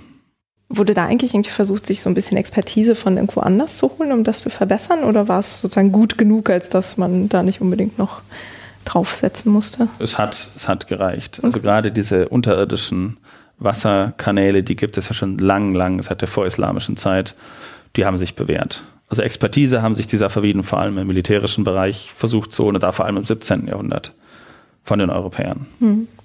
Und von wo haben Sie dann eigentlich die, äh, die Kanonen importiert? Wenn Sie das Rohmaterial hatten Sie auch nicht dafür? Die sind, also es gab eigene Produktionsstätten in späterer Zeit. In der früheren Zeit sind die aus dem Westen importiert worden, also aus Europa. Viele aus Venedig. Da kam den Safaviden zugute, hm, dass viele europäische Staaten, also allen voran Venedig, natürlich immer auch ein militärisches Interesse an den Safaviden hatten als Form zumindest eines angedachten Bündnispartners gegen die Osmanen. Mhm. Also gerade im frühen 16. Jahrhundert war der Druck der Osmanen auf die venezianischen Besitzungen in der Ägäis ja relativ groß. Und da ist immer wieder versucht worden, später auch seitens der Habsburger, äh, die Osmanen zu zwingen, eine zweite Front in ihrem Rücken aufzumachen, mhm. was allerdings letztlich nie wirklich funktioniert hat. Zum einen wegen da doch letztlich unterschiedlicher Interessenslagen auf safavidischer und venezianisch-habsburgischer Seite, zum anderen aber auch, weil die Entfernung einfach unheimlich groß war. Und gerade dadurch, dass die Gesandtschaften entweder im Norden über Russland reisen mussten oder durch osmanisches Gebiet, hat es ja sehr lange gedauert und dann hatten sich teilweise schon wieder die Interessen ganz verändert. Also wenn der okay. Gesandte, der dann den Pakt oder das Bündnis äh, mit Venedig fertigstellen sollte, in Tabriz ankam, hatten sie schon einen Separatfrieden geschlossen und dann ist nichts draus geworden. Mhm. Aber die Versuche zeigen sich über längere Zeiträume und in diesem Zusammenhang haben die Europäer natürlich versucht, durch Expertise oder dann auch durch Waffen dieser Verwieden ein bisschen aufzurüsten. Mhm. Ne? Ähm, aber ich meine, Sie sagten ja so, dass diese Gebirgsregionen schwierig zu erreichen sind, also weil das Transportwesen da einfach schwierig aufzubauen ist. Aber so ähm, als Position zwischen zwei Großreichen müssen ja diese Karawanenrouten und sonst welche Handelswege ja durchaus befahrbar gewesen sein, oder wie? Ja, natürlich, die gab es. Also letztlich die alte Seidenstraße, die gab es ja weiterhin. So ist auch der Handel betrieben worden, also über Tabriz und dann vor allem nach Aleppo und Izmir im Osmanischen Reich. Das hat natürlich funktioniert. Das Problem ist, dass es teuer ist. Mhm. Das heißt, wenn Sie alles über Land transportieren müssen, weil Sie keine schiffbaren Flüsse haben, dann kostet das Geld. Das heißt, es lohnt sich nur dann, wenn Sie Waren haben, die wirklich wertvoll sind. Bei Seide macht es Sinn. Bei Gütern, die aus Indien weitergereicht wurden, machte das auch Sinn. Aber bei anderen Sachen lohnt sich das einfach kaum. Das heißt, der Handel beschränkt sich auf teure Produkte wie Gold, Silber, vor allem Seide. Mhm. Was kam denn aus Indien? Wie gesagt, vor allem Stoffe mhm. und Gewürze. Ah ja. Mhm die aber eben nicht alle oder zu großen Teilen nicht in den Iran selber gingen, sondern die weitergehandelt wurden nach Europa. Also gerade im 17. Jahrhundert zeigt sich dann ein verstärktes Aufkommen der Europäer, also vor allem in Form der Ostindien-Kompanien, äh, im Falle Irans vor allem eben der Engländer und der Holländer, mhm. die eben in großem Stil versucht haben, indische Stoffe und Gewürze nach Europa zu importieren und dabei durch das Safavidenreich mussten. Früher über Land, was aber, wie gesagt, schwierig ist, später dann vor allem per Schiff. Aber auch da mussten die safavidische Häfen anlaufen und entsprechende Zölle entrichten. Mhm. Und per Schiff dann über Flüsse oder übers Rote Übers Meer? Meer, also, äh, über, also der Persische Golf, mhm. vor allem Bandar der Abbas, also der Hafen, der ja letztlich relativ weit östlich am Persischen Golf liegt, der als Zwischenstation genutzt wurde. Mhm. Dann weiter ins Rote Meer und dann weiter nach Europa. Mhm. Die Safaviden selbst haben auch rege Beziehungen zu den Mogulen gehabt. Hier allerdings vor allem ähm, personeller Natur sind über die gesamte Safavidenzeit, also wir wissen es natürlich nur aus der Oberschicht, aber relativ viele Leute ins Mogulreich abgewandert. Warum? Schwer zu sagen. Also sicherlich zum einen, weil es Sunniten waren. Also gerade im 16. Jahrhundert sind viele auch gelehrte Leute, die auch selbst etwas hinterlassen haben, also die wir zum Beispiel aus die Schreiber von Chroniken sind, sind nicht ganz wenige ins Mogulreich gegangen. Zum anderen, weil es einfach eine sehr wohlhabende Region war. Mhm. Also das Safavidenreich war in weiten Teilen sehr, sehr dünn bevölkert, mit sehr, sehr wenigen Möglichkeiten, profitabel Wirtschaft zu betreiben, wohingegen es eben gerade in Nordindien viele, viele Möglichkeiten gab, sein persönliches Glück zu machen. Mhm. Und leichter als im Osmanischen Reich. Das wäre ja eigentlich auch so eine alternative sunnitische Art gewesen. Das ist richtig, wäre es gewesen. Das ist eine Sache, die bis heute nicht so ganz klar wird. Also das Safavidenreich lag ja als schiitische Herrschaft eben zwischen zwei großen, ja eigentlich letztlich zwischen drei großen sunnitischen Blöcken, den Osmanen im Westen, den Usbeken im Nordosten und den Mogulen im Südosten. Mit den Mogulen waren die Beziehungen signifikant besser als mit den anderen beiden. Also das, natürlich kann man mit Religion nicht alles erklären. Da muss es noch mehr Komponenten geben. Es gab immer wieder Konflikte, auch religiöser Art, vor allem aber territorialer, wie schon angesprochen, um Kandahar. Aber insgesamt waren die Beziehungen in Ordnung. Mhm. Also zum Beispiel, als einer der Mughal-Herrscher äh, abgesetzt wurde nach internen Machtkämpfen, ist er an den Safavidenhof gegangen. Hat sich dort einige Zeit aufgehalten und ist dann zurück nach Indien und hat seinen Thron zurückbekommen. Oh, schon nett. Ja, ja, also da, da gab es relativ enge Beziehungen und gerade eben im Bereich der Eliten gab es eben Migrationsbewegungen, die es seit den Zeiten des Delhi-Sultanats gegeben hat. Hm. Und das Mogulreich war auch persischsprachig oder? Überwiegend, ja. Also die Sprache der, also zumindest der, der Textproduktion war überwiegend persisch. Mhm, okay. Ja, aber ich mir das mal versuche so rein praktisch vorzustellen, so ich bin irgendwo in Zentraliran und wandere jetzt mal nach Indien aus, wie, wie rede ich da mit Leuten? So, okay, also Persisch war schon mal ein guter Da, da kam man durchaus zurecht, zumal es eben schon, man traf auf eine Community früherer Auswanderer. Mhm, okay. Also man war als Perser, der im 16. Jahrhundert nach, vor allem nach Nordindien auswandert, war man nicht allein. Hm, okay. Und man macht das wahrscheinlich auch nicht als Einzelperson, oder? Vermutlich nicht, nein. Wo, wobei da sind die Quellen spärlich. Wir wissen es natürlich vor allem von bekannten Persönlichkeiten, schlicht weil von denen die Quellen Zeugnis ablegen, aber die dürften nicht alleine gegangen sein. Hm. Und nicht wenige dieser Auswanderer aus dem Safavidenreich haben dann auch wieder hohe Posten unter den Amogulhof bekommen, also als Prinzenerzieher oder als Historiographen. Also gelehrte Leute waren gefragt. Mhm. Mm, wenn wir mal auf so die Gesellschaft nochmal schauen im Safavidischen Reich, äh, wie Sie ja sagten, Religion ist nicht alles und auch keine Erklärung für alles. Ähm, Gab es dann irgendwie in der Wissenschaft irgendwie einen Strang, der wichtig war oder war es so ein Fokus auf Theologie? Also die theologische Produktion war natürlich, oder ist es so, dass heute ein starker Fokus darauf liegt, Ansonsten wurden viele Dinge getan, die auch vorher schon getan wurden. Also es gab bedeutende Sufis, es gab eine, eine Philosophie, da wird immer die Esfahaner Schule genannt, der Philosophie, das gab es auch mhm. durchaus. Und auch so Astrologie und sowas, was man von den Ilkhanen noch kennt, oder? Auch das ist natürlich betrieben worden. Es gab Hofastrologen, die versucht haben, zukünftige Ereignisse zu deuten.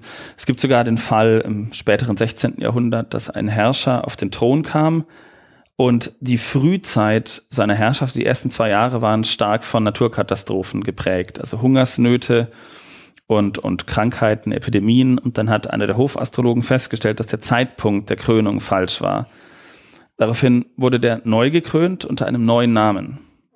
Und dann lief es besser.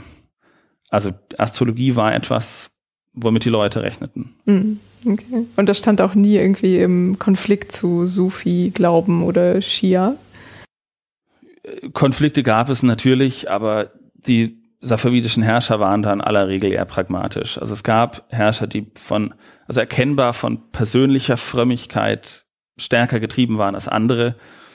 Aber letztlich hat man da Wege gefunden. Mhm. Ich glaube auch das wieder, dadurch, dass die Safaviden lange, also die Herrscher selbst einer religiösen Minderheit angehörten, da findet man Wege. Also das wird heute gerne als Toleranz bezeichnet. Ich würde es eher als Pragmatismus sehen. Aber also da haben sich immer Wege gefunden. Mhm. Ähm, wie war das denn mit, wir hatten das jetzt, glaube ich, bei, sowohl bei den Osmanen als auch bei den Ilkhan, dass man in so ähm, Akademien oder irgendwelche Bildungsinstitutionen sich dann Forscher oder Gelehrte aus anderen Reichen irgendwie so eingeladen und eingekauft hat. War das bei den Safaviden ähnlich? Ich muss gestehen, dass das nicht gerade mein Spezialgebiet ist. Es war natürlich bei den Safaviden insofern schwieriger, als sie eben schiitisch waren. Mhm. Und also es gibt ich hatte es erwähnt, gerade aus dem Libanon durchaus Bewegungen hoher schiitischer Gelehrter, die in den Iran gegangen sind. Die gibt es auch von anderswo. Ob natürlich äh, sunnitische Gelehrte unbedingt in den Iran wollten, kann ich schwer beurteilen. Ich würde allerdings nicht davon ausgehen. Also diese Bewegungen, denke ich, gerade im, im Falle von Sunniten gehen eben eher nach außen. Mm, okay. Also es gibt im frühen 16. Jahrhundert vereinzelte Beispiele von Leuten, die also gerade im Westen, die im Umfeld des Akuyunlu-Hofes waren. Also die Akuyunlu war eine weitere Turkmenen-Föderation, die eben deren Herrschaft die Safaviden überworfen haben. die dann noch eine Weile geblieben sind äh, und dann aber sich ins Osmanische Reich aufgemacht haben. Ansonsten, denke ich, sind so gelehrten Bewegungen tatsächlich vor allem in Richtung von den Safaviden nach außen zu sehen und hier eben vor allem nach Indien. Mhm. Es gibt auch vereinzelte Fälle, die nach Zentralasien gegangen sind. Aber ich denke, da wird man vor allem in Indien fündig werden. Mhm. Okay. Das gucken wir uns ja auch noch genauer an. Und Sie hatten das ja jetzt schon angesprochen mit äh, bestimmte Dinge findet man in Chroniken oder in den Quellen und andere nicht. Ähm, Gab es denn irgendwie so eine Literaturgattung, die vielleicht bei den Safaviden besonders beliebt war am Hof oder so? Oder haben die alles durch die Bank weg irgendwie produziert und gelesen? Also es gibt von allem etwas natürlich. Was im, im iranischen Kulturraum generell eben beliebt ist, ist ja Literatur, Sufi-Texte, Inwiefern die tatsächlich dann auch gelesen wurden, ist natürlich immer schwer zu sagen. Also wir haben eben die Texte, die erhalten sind. Inwiefern, also man kann, soweit ich das weiß, ja im, im Mamlukenreich hat man auch detailliertere Angaben dazu, wie die gelesen wurden. Mhm. Das wird bei den Safaviden sehr, sehr schwierig. Also wir wissen häufig nicht mal, wie viele Abschriften einzelner Texte es gab, wo es die gab, wer Zugang zu ihnen hatte und dann eben, wie die gelesen wurden, also ob wir vom Einzelleser ausgehen müssen, der einen Text vor sich hat, oder ob die vorgelesen wurden, ob die Zuhörer zusätzlich noch einen Text vor sich hatten oder nicht. Alle solchen Dinge, äh, das wissen wir letztlich nicht. Was erhalten ist, sind sehr viele Chroniken, aber auch sehr, sehr viel Poesie. Mhm. Äh, Gab es denn Bibliotheken, weiß man das?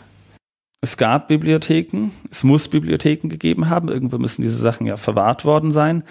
Wie die allerdings aussahen, ist schwer zu sagen. Man ist lange davon ausgegangen, dass es vor allem eben im Bereich des Hofes oder der größeren Städte, also irgendwelche herrschaftsnahen Dinge. Es gibt allerdings auch vereinzelt Hinweise auf Privatbibliotheken. Mhm. Also eine Privatbibliothek war immer einfach letztlich eine Frage des Geldes. Konnte man es sich leisten, äh, sich Abschriften von solchen Texten zu besorgen.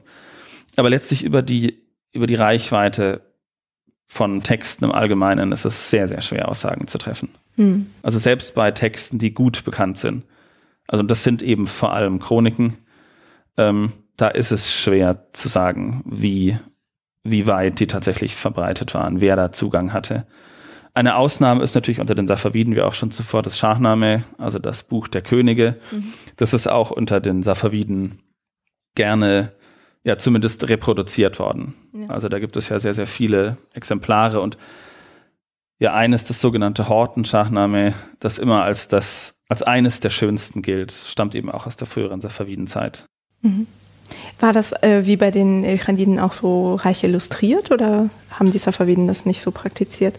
Das haben die auch gemacht, durchaus. Also das ist das Horten-Schachname eben, das sticht heraus. Das hat sehr, sehr viele Illustrationen und sehr, sehr schöne, sehr, sehr aufwendige. Mhm. Auch andere sind ähm, illustriert worden, allerdings zumindest meines Wissens nach gibt es da noch keine systematischen Erkenntnisse dazu. Man kann hoffen, dass Charles Melville das irgendwann in Cambridge nachreicht. Hm. Das ist so the godfather of everything Iranian, aber.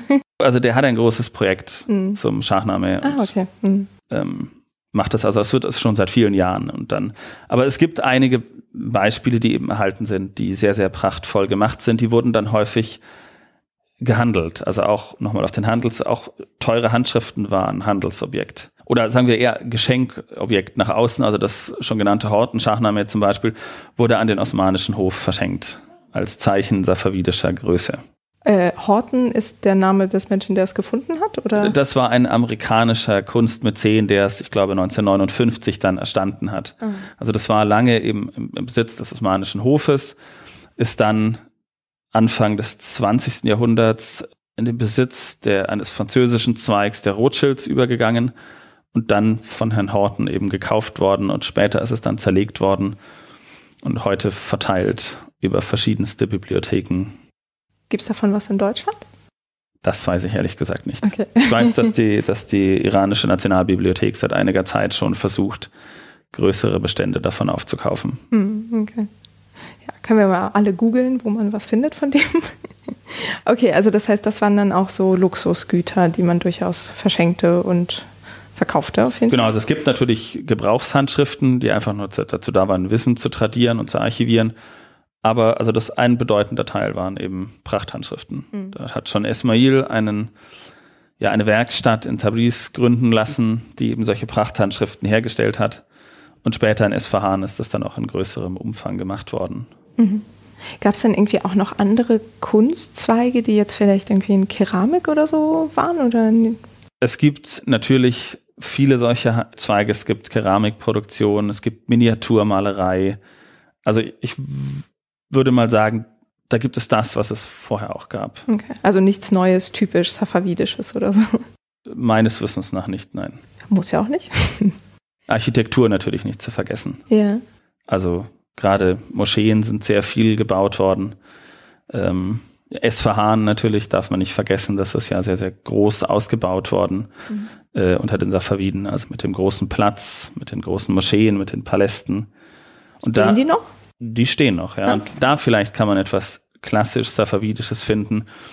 Also das, was immer Safavidenblau bezeichnet wird, dieses helle Blau, ähm, damit, das gab es natürlich vorher auch schon, aber also da glaube ich, gibt es was, was man als typisch safavidischen Stil bezeichnen kann. Also den eben diese, diese Halbbögen, die gibt es auch schon unter den Seldschuken natürlich. Das sind ja vorislamische Muster, aber eben diese Moscheen, die diese Halbkuppeln, die dann zu einem offenen Innenhof gehen, die so ganz anders aussehen als osmanische Moscheen. Mhm. Sehr, sehr stark repräsentative Paläste gibt es in, in Esfahan. Also da würde ich sagen, gibt es einen, einen Stil, den man sehr, sehr, wenn man sich gut auskennt, sehr, sehr schnell als safavidischen erkennen kann. Mhm. Unterscheiden sich eigentlich äh, schiitische und sunnitische Moscheen irgendwie vom Innenraum auch oder sind die ähnlich? Oder osmanische Moscheen und safavidische vielleicht vielmehr? Also viele dieser safavidischen Moscheen sind eben offen. Mhm. Also ohne Dach. Genau, also okay. das ist ein großer Hof und an den vier Seiten sind so, so Halbkuppeln eben angebracht, in der vorne der, der Vorbeter sitzt und in die Halbkuppel hineinruft und nach hinten raus sind dann die Gläubigen. Das Problem der Safaviden war ja eben, dass Moscheen dazu da sind, unter anderem natürlich zum Freitagsgebet zu rufen. Und derjenige, dessen Name im Freitagsgebet genannt wird, gilt als legitimer Herrscher. Äh, da es nach schiitischer Lesart keine legitime Herrschaft geben kann, außer die des entrückten zwölften Imams, haben sich die Safaviden in diesem Bereich relativ schwer getan. Mhm. Und so sind ja auch bis heute, also viele iranische Moscheen, die dann später auch den, ähm, den safavidischen nachempfunden wurden, die haben zwar in dieser hohen Vorderfront zwei Minarette, die haben allerdings häufig eher dekorativen Charakter. Also das ist nicht zu vergleichen mit den Minaretten, die man so in Istanbul finden kann. Mhm. Und das heißt, weil ich meine, oft ist es ja, wenn man in so arabisch geprägten Staaten ist, dass man ständig irgendwie den Gebetsruf, also mehrfach am Tag hört und dann weiß man auch, wie spät es ungefähr ist. Das heißt, im Iran war das dann nicht so? Das war nicht so, nein. Also okay. ich glaube, gerade Moscheearchitektur, auch wenn viele Leute sagen, etwas muss aussehen wie eine Moschee, äh, Moscheearchitektur ist regional sehr verschieden. Mhm. Und also die die persische Moschee oder eben die gerade unter den Safaviden stark gebaut wurde mit diesen Halbkuppeln, die ist eben einem sassanidischen Palast nachempfunden. Also die Sassaniden waren die letzte vorislamische Dynastie Irans. Der stand in der Nähe des heutigen Bagdad und hatte eben auch diese Halbkuppel mhm. und dem ist das nachempfunden. Während ja viele osmanische Moscheen eher der Hagia Sophia Kirche in Istanbul nachempfunden sind. Also das sind, sind unterschiedliche Traditionen. Mhm. Also das heißt, die, weil ich glaube, diese Berufung auf die Sassaniden, so ein Fortsetzen dieser großen Machttradition, das hatten die Safaviden auch, oder wie? Also das genau. hatten wir bei den Ilkhanen, glaube ich, schon mal. Genau, die haben das stark aufgegriffen wieder. Also die, ähm, es ist ja bis heute letztlich nicht so ganz klar zu sagen, wieso in vielen Bereichen der islamischen Welt das, was davor war, mehr oder weniger verschwunden ist, während das eben im iranischen Bereich überhaupt nicht so ist. Also während bis heute der vorislamische Iran sehr, sehr wirkmächtig ist. Man hatte, also Herrscher haben das häufig gemacht, sich auf den vorislamischen Iran zu beziehen, wenn, sagen wir mal, die klassisch islamischen Möglichkeiten gefehlt haben. Und da findet sich natürlich die Schnittmenge zwischen den Mongolen, die von außen kamen und zu Beginn nicht mal Muslime waren, zu den Safaviden, die eben aus einem sehr heterodoxen Umfeld kamen, die Schiiten waren, da bietet sich sowas an. Mhm. Also die Safaviden haben das auch sehr, sehr, sehr, sehr stark betrieben. Also mit dieser zum Beispiel der Idee des Schatten, der Herrscher als der Schatten Gottes auf Erden. Das gab es alles vorher auch schon, aber das haben die Safaviden auch sehr, sehr stark betrieben. Gerade eben mit dieser ja, Persifizierung, also eben, dass das Persische so stark betont wird, auch eben in Bereichen, wo vorher das Arabische üblich war. Mhm. Oder eben in der Architektur. Ja. Also zum Beispiel einer der häufigsten Spitznamen von Shah Ismail, also dem ersten Safaviden-Herrscher in Chroniken, ist der Alexander-Gleiche.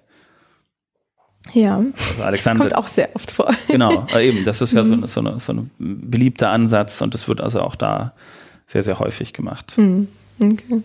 Ja, ist ganz spannend. Ich glaube, das hatten wir auch bei den Osmanen mit dem Iskenderbek oder so.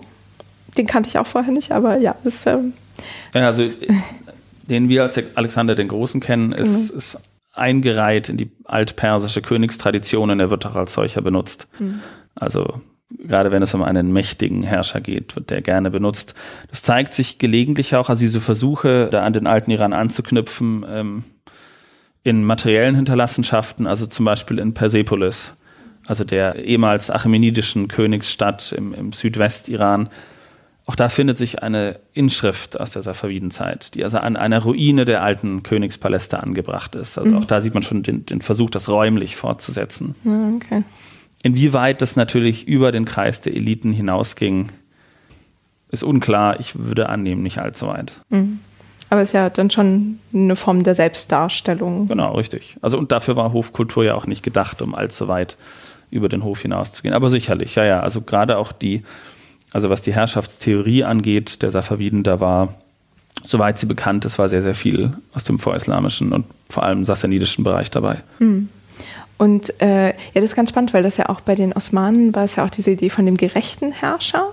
Und das heißt, die Safaviden hatten dann den Großherrscher als Alternative oder was war deren Attribut quasi? Nein, nein, also gerecht musste der Herrscher natürlich auch sein. Okay. Also ein, ein guter Herrscher ist gerecht. Mhm. Der muss gerecht sein, der kann nichts anderes sein. Das sagt im Zweifel überhaupt nichts darüber aus, was der einzelne Herrscher dann tatsächlich getan hat, aber wenn ein Herrscher als ein guter Herrscher präsentiert wird, und das wird er ja häufig, dann ist er eben auch gerecht. Und da wurde dann eben angeknüpft bei den Safaviden wieder an die, äh, an die Vorisla, also Nushirwan wird immer genannt. Also Khosrow, einer der Sassaniden-Herrscher, der in der iranischen Tradition als der gerechte Herrscher par excellence gilt. Hm. Der wird an entsprechenden Stellen dann zitiert. Also Ismail war sogar noch gerechter als. Das ist natürlich also für die für den idealen Herrscher, und letztlich kriegen wir gerade in Chronik nur Idealbilder präsentiert, ist Gerechtigkeit eine ganz entscheidende Herrschertugend, mhm. auch bei den Safaviden. Mhm. Gab es denn da auch so diese Fürstenspiegel oder Prinzenspiegel? Ja, es gibt, die gibt es, also die Debatte, ob man die Fürstenspiegel nennen kann. Oder ist Ratgeberliteratur richtig, für Herrscher. Ratgeberliteratur für Herrscher, genau. ähm, die gibt es natürlich auch, nicht, nicht allzu üppig, aber es gibt sie. Es gibt auch noch ein paar Verwaltungshandbücher, also es gibt mehr Schrifttum zu den, aus safavidischer Zeit als zu vielen anderen Epochen, aber unendlich viel ist es nicht. Mhm. Aber letztlich, also so, man hat lange grundsätzlich unterschieden zwischen einem Ratgeber für Herrscher und einer Chronik. Aber auch die Chronik zeigt Idealbilder, zeigt viel mehr, wie es sein soll, als wie es ist. Mhm. Ja, da begeben wir uns eigentlich schon in den Quellenbereich äh, zu den Safaviden. Ähm, das heißt, also wenn, wenn war die dominante Gattung Chroniken, wie Sie sagten, oder? Ähm, sie war sicherlich eine der dominanten Gattungen, dass ich das sage, hängt zum einen damit zusammen, dass ich mich damit am besten auskenne. Okay. Ähm, das hängt zum anderen aber auch damit zusammen, dass die einfach schon sehr, sehr lange benutzt werden. Mhm. Also die, sagen wir mal, in Deutschland oder in Europa wird ja so eigentlich seit der Mitte des 19. Jahrhunderts in einer Form äh, mit der Safaviden Zeit gearbeitet, die wir vermutlich als wissenschaftlich bezeichnen würden. Und Chroniken haben einfach sehr, sehr lange da die Hauptquellengattung gestellt. Schlicht, es gibt relativ viele. Von denen gibt es wiederum mal mehr, mal weniger, aber viele Abschriften. Die sind in aller Regel relativ einfach zugänglich. Inwiefern? Naja, zum Beispiel, wie ich sagte, dass die an den osmanischen Hof verschenkt wurden. Mhm. Das heißt, man konnte in den Bibliotheken in Istanbul schon im 19. Jahrhundert solche Quellen sehen. Die wurden auch später weiter nach Europa gebracht. Mhm. Sie wurden relativ früh ediert. Also es gibt schon, also heute sind fast alle Chroniken ediert. Die Editionen sind zwar nicht immer gut, aber gerade die neueren aus dem Iran sind in aller Regel gut. Und da kann man einfach ungleich viel einfacher damit arbeiten als ähm, mit Verwaltungshandbüchern, so es sie gibt, oder regionalen Quellen, die dann eben nur in Handschriften zugänglich sind oder wo gar nicht bekannt ist, ob es die noch gibt. Mhm. Insofern lag und liegt der Schwerpunkt der Forschung heute auf Chroniken, was nicht ohne Risiken ist, weil man doch bei narrativen Quellen, und das sind eben Chroniken, das sind keine Tatsachenberichte, das sind historische Erzählungen. Und also früher im 19. und auch noch bis ins 20. Jahrhundert wurden die in aller Regel nacherzählt. Mhm. Das heißt, die Literatur ist dann, also man erkennt teilweise, welche Chronik da zugrunde gelegt wurde. Heute macht man das natürlich nicht mehr, aber das Risiko ist immer da und dessen muss man sich einfach bewusst sein, dass diese Geschichte, die man da liest, einfach nur eine Geschichte ist. Mhm. Das basiert natürlich auf irgendetwas, aber also man sollte nicht vergessen, dass der Fokus einer Chronik mehrfach gebrochen ist. Und also insofern sind Chroniken ein Risiko. Mhm. Ähm, was für eine Art der Geschichte erzählen Sie denn äh, aus der Safavidenzeit? Also nehmen Sie dann diese Narrative auf von wegen gerechter Herrscher, guter schiitischer Herrscher oder gibt es da noch irgendwelche anderen äh, Geschichtszweige? Also Chroniken erzählen eine Herrschergeschichte und eine Herrscher, also und sie erzählen eine Militärgeschichte. Mhm. Also die über zum Beispiel über den gerechten Herrscher, der wird natürlich vorausgesetzt und der wird auch erwähnt, aber das passiert vor allem in der Titulatur. Also das heißt, längere, es gibt manchmal gibt's Anhänge an Chroniken, wo das dann etwas länger ausgeführt wird. Aber das ist nicht das Thema einer Chronik. Das Thema einer Chronik ist eine Kriegsgeschichte von einem Herrscher mit seinen ranghohen Würdenträgern gegen einen anderen Herrscher mit dessen ranghohen Würdenträgern. Und dessen muss man sich bewusst sein. Wo man das in der Forschung zu den Safaviden am deutlichsten gemerkt hat, war tatsächlich zu Shah Ismail, dem Dynastiegründer, im Jahr 1514 hat er eine äh, ja, bedeutsame Schlacht gegen die Osmanen verloren und hat danach nie wieder ein Schlachtfeld betreten. Und die frühere Forschung hat eben daraus gemacht, diese Niederlage gegen die Osmanen hätte seinen Willen gebrochen. Also vom aktiven, militärisch vorwärts drängenden Jungspund bis hin zum gebrochenen alten Mann, äh, der nichts mehr getan hat. Das ist natürlich übertrieben, ist aber eben dem Wesen einer Chronik geschuldet. Eine Chronik zeigt einen kriegerischen Herrscher. Deswegen wird er natürlich vor 1514 häufig erwähnt, weil er eben Schlachten geschlagen hat. Nach 1514 nicht mehr. Das heißt aber natürlich nicht, dass er inaktiv oder gebrochen oder sonst was gewesen wäre, sondern er hat einfach seine Aktivitäten verlagert. Also zum Beispiel auf den Bereich der Diplomatie oder der Heiratspolitik. Also Heiratspolitik in Form von Allianzen schmieden. Also man sieht, wenn man genauer hinschaut, den Versuch, einen Gegner, nämlich die Osmanen, den man militärisch, wie man bei dieser Schlacht mehr als deutlich vorgeführt bekommen hat, nicht besiegen kann, auf andere Weise zumindest einzudämmen. Aber das heißt eben überhaupt nicht, dass er inaktiv gewesen ist, was die Geschichte dieser Chroniken einen möglicherweise glauben machen lässt. Mhm. Das sind natürlich andere, also jede Quellengattung hat ihre Risiken.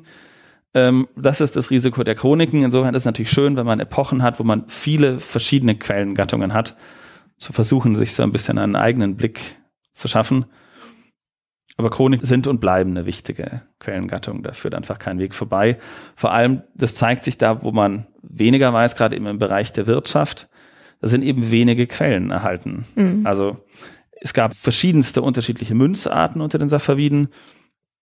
Äh, Goldmünzen, Silbermünzen, Kupfermünzen, die wiederum verschiedenstartig geprägt. Goldmünzen wurden eigentlich am Hof benutzt. Also die wurden benutzt, um Reichtum zu sammeln. Silbermünzen waren stark für den internationalen Handel und Kupfermünzen waren sie für den alltäglichen Gebrauch. Aber Kupfermünzen sind fast keine erhalten. Also aus dem 16. Jahrhundert, meine ich, gibt es drei oder vier. Aus dem 17. glaube ich gar keine. Das heißt, da wird es dann tatsächlich schwierig, über die Wirtschaft auf der lokalen Ebene oder im Alltag irgendetwas Brauchbares aussagen zu können was eben dann dazu führt, dass auch Studien zur Wirtschaft sich zumindest in älterer Zeit nicht selten an Chroniken als Quellen versucht haben, die wiederum über Wirtschaft nicht viel zu sagen haben, was mhm. schlicht nicht deren Thema ist. Also man muss sich auch heute noch ständig bewusst sein, was für Quellen man da konkret vor sich hat. Das ist eine vermeintliche Binsenweisheit. Das kriegt jeder Student spätestens im Anfang Masterstudium mitgeteilt. Aber es bleibt ein Problem. Mhm. Und das heißt also, so Aufzeichnungen von ähm, zum Beispiel der Administration, also wie man halt Länder verwaltet hat und Steuern eingetrieben hat oder so, das findet man eher nicht so. Es gibt, wie gesagt, Verwaltungshandbücher, ähm, drei an der Zahl. so viele, okay. Richtig und die sind alle eigentlich nach Safavidisch. Ah, okay. Also die sind alle in den eng in den Jahren nach 1722 geschrieben worden.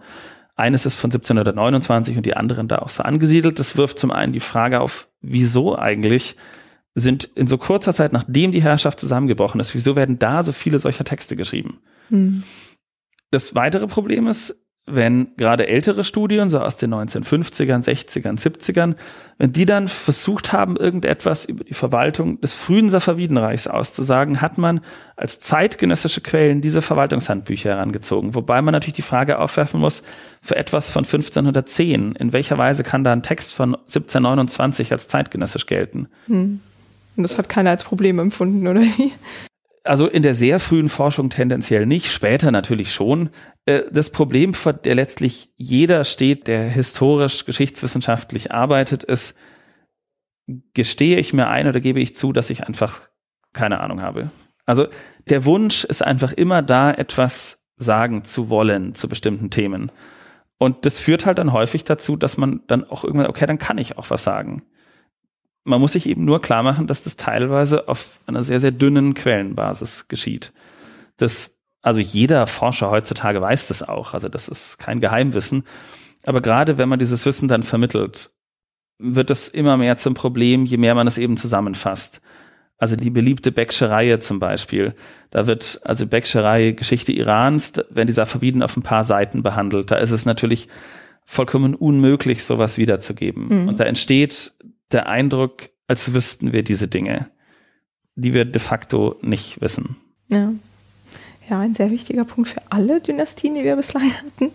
Ähm, als Sie noch bei den Chroniken und ähm, Wirtschaft waren, da ist mir eingefallen, äh, ein Kollege von uns, Philipp Bockelt, der arbeitet ja auch an der Chronik äh, aus, dem, aus der Safavidenzeit und da gibt es einen geografischen Appendix, soweit ich mich richtig erinnere, ähm, was ja auch also Geografien waren ja auch durchaus eine Quelle für wirtschaftliche Informationen. Jetzt nicht so furchtbar groß, aber halt für, was weiß ich, welche Währung oder was gehandelt wurde oder so. Ähm, bietet das irgendwie noch so ein bisschen was oder gab es die gar nicht so oft? Tut es mit Sicherheit, aber das Habibasiar, das Sie ansprechen, sticht sicherlich heraus ah, okay. in dieser Beziehung. Also das sticht in einer Reihe von Beziehungen heraus. Der hat ja auch noch eine große äh, Biografiensammlung im Anhang, die man vor allem aus der arabischen Tradition kennt, die es in der persischen so eigentlich nicht gibt und vor allem zu der Zeit nicht mehr mhm. und die es sonst auch in Quellen aus der Safavidenzeit nicht gibt. Also da sticht das Habibasiar tatsächlich heraus.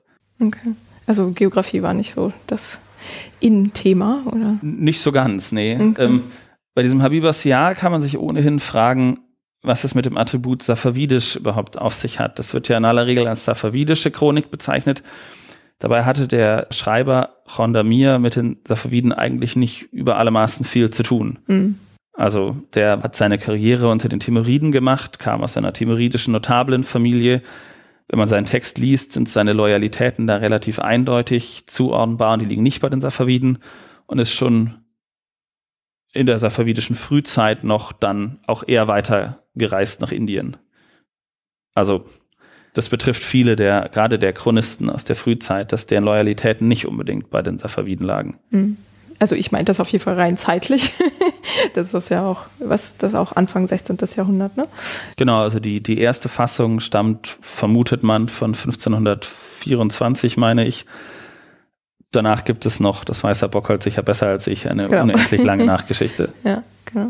Okay, und unter der Voraussetzung, dass wir wissen, dass Chroniken eine beschränkte oder eine sehr selektive Darstellung der Geschichte oder halt der, des Blicks auf die Herrschaft richten.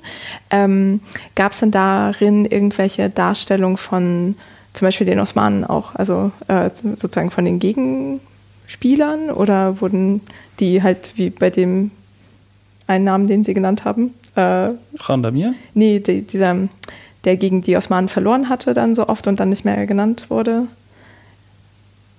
Nein? der, der als gebrochener Herrscher Ach, dann. Shah Ismail, der, der erste Herrscher. Ach, ja, ja. ja, okay. Namen, ich kann mir keine Namen merken, sehr schön.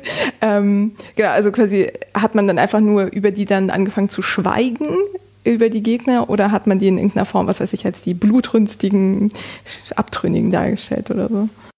Ich habe vor einigen Jahren in meiner Magisterarbeit mal versucht, diesem Thema äh, nachzuspüren, was nur bedingt erfolgreich war. Also ein Osmanenbild aus den safavidischen Chroniken äh, rekonstruieren zu wollen, führt nicht weit. Die Osmanen kommen natürlich vor, aber letztlich einfach nur als Gegner. Auf die wird nicht genauer eingegangen. Es gibt manche Herrscher, die werden äh, besser dargestellt als andere. Da kann man vermuten, dass deren Taten durchaus dazu beigetragen haben. Also äh, Bayezid II. zum Beispiel, der keinen Krieg in den östlichen Regionen gegen die Safaviden geführt hat, wird als wird eher positiv dargestellt, während Sultan Selim, der eben diese Schlacht bei Chaldiran 1514 für die Osmanen siegreich geschlagen hat, wird natürlich sehr negativ dargestellt. Ähm, aber nein, kann man nicht. Also das spielt schlicht keine Rolle. Also man wird weder den Osmanen noch der osmanischen Dynastie noch den einzelnen osmanischen Herrschern in irgendeiner dieser Chroniken irgendwie nahe kommen. Mhm. Ist übrigens bei den Safaviden selbst nicht anders. Also den Versuch, einen dieser Safaviden-Herrscher allein aus diesen Chroniken als Person fassbar zu machen, der ist es schwierig. Schlicht, weil es darum nicht geht. Mhm. Und sondern worum? Ja, der ideale Herrscher kämpft gegen den Feind. Ah, okay. das da braucht man dann keine Details zu seinem Leben oder. Es werden natürlich viele Details genannt, aber auch die sind eben nicht frei von, von Stereotypen. Mhm. Ganz im Gegenteil. Und die Herausforderung, vor der man dann steht, ist wirklich belastbar zu unterscheiden, wo habe ich ein Stereotyp und wo habe ich es nicht. Und das, das meinte ich mit, wir können das häufig nicht sagen. Das wird, wenn man es wirklich durcharbeiten will, im konkreten Fall extrem schwierig. Was ist jetzt wirklich, wo kann ich sagen, das ist eine belastbare Angabe und wieso kann ich das sagen? Und was ist so ein klassisches Stereotyp, was sich in ganz vielen Chroniken findet? Das ist äh, äh natürlich im Falle des gerechten Herrschers ist das einfach, weil das überall vorkommt, fast überall vorkommt. Aber in anderen Fällen wird es dann schwierig. Also äh, einfach weil, weil unheimlich viele, ja, Topoi auffallen, die sich einfach durchziehen. Also äh, verloren wegen zu wenigen Soldaten. Es findet sich in jeder dieser Chroniken vielfach, dass aus verschiedensten unglücklichen Umständen der safavidische Herrscher, der sicherlich gewonnen hätte, leider zu wenige Soldaten hatte und deswegen gegen die Osmanen nicht gewinnen konnte. Das ist, also man weiß gerade aus Sicht der Osmanistik, die ja sehr viel mehr Quellen hat, natürlich, dass die osmanische Armee für diese Zeit gut organisiert war, wo die Nachschubwege funktioniert haben, wo die Logistik, das hat sicher besser funktioniert als bei den Safaviden. Also es ist durchaus wahrscheinlich, dass die in aller Regel mehr Soldaten hatten. Aber dann konkrete Aussagen zu treffen, das ist unheimlich schwierig.